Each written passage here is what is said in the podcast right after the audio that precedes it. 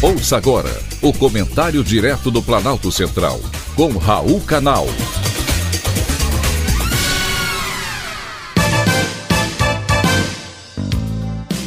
Queridos ouvintes e atentos escutantes, assunto de hoje: no lugar errado, na hora errada. A morte de três médicos no Rio de Janeiro que foram ao estado para participar de um congresso de ortopedia deixou o mundo inteiro estarrecido. A imprensa internacional repercutiu o crime. Foi violento, porém, ao contrário do que disseram os jornais de outros países, não teve motivação política.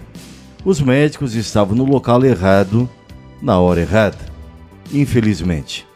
Um deles foi confundido com um miliciano carioca que estava sentenciado de morte pelo crime organizado foi execução, segundo a própria polícia, que nem precisou resolver o crime. Os próprios criminosos que encomendaram o crime mataram os executores. Mais uma manchete negativa do Brasil para a mídia internacional. O fato mostrou a fragilidade da segurança no Brasil, a falta de respeito ao Estado de Direito e expôs a conivência do país com a bandidagem. No Brasil, as organizações criminosas conhecidas do Estado não são combatidas. Desde que o Supremo Tribunal Federal estabeleceu limites para as operações policiais nas favelas cariocas, os bandidos estão deitando e rolando. A lei da selva tem prevalecido em detrimento da ordem pública.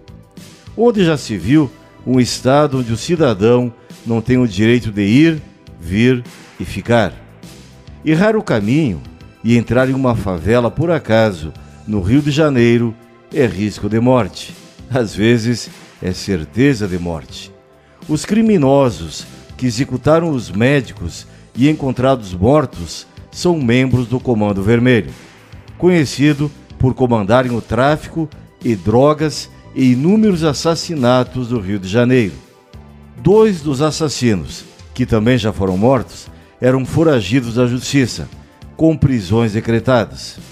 O miliciano, que foi confundido com o médico e que era o alvo da execução, estava preso desde 2020 e deixou a cadeia em setembro deste ano por decisão da justiça. Ele é o responsável pelo transporte de vans e mototáxi no Rio de Janeiro, além de comandar os serviços de gás, luz, água e internet em Rio das Pedras. Ou seja, ele faz extorsões com a comunidade local.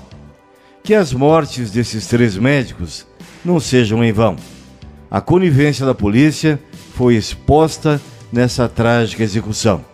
A sociedade deve reagir ao Tribunal do Crime que existe no Brasil. Foi um privilégio, mais uma vez, ter conversado com você.